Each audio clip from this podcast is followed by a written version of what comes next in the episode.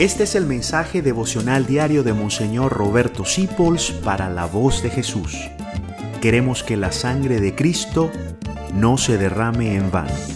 la otra obra de la carne es la avaricia. Una cosa, todos tenemos derecho a sanas ambiciones. Es más, debemos tener una gran ambición que es la de ser santos, la de servirle a Dios.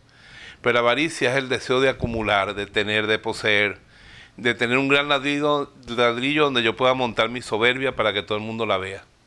Es el deseo de acumular y acumular que consume a la gente, la metaliza. Llega un momento que si la avaricia te domina, el deseo de puestos de poder o de dinero va a hacer que tú pierdas tus afectos, tu familia, te metalices.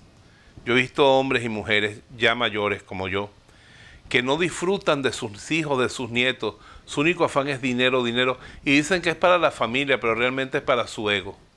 Más vale, como dice la Biblia, comerse un pan con alegría que un banquete con amargura.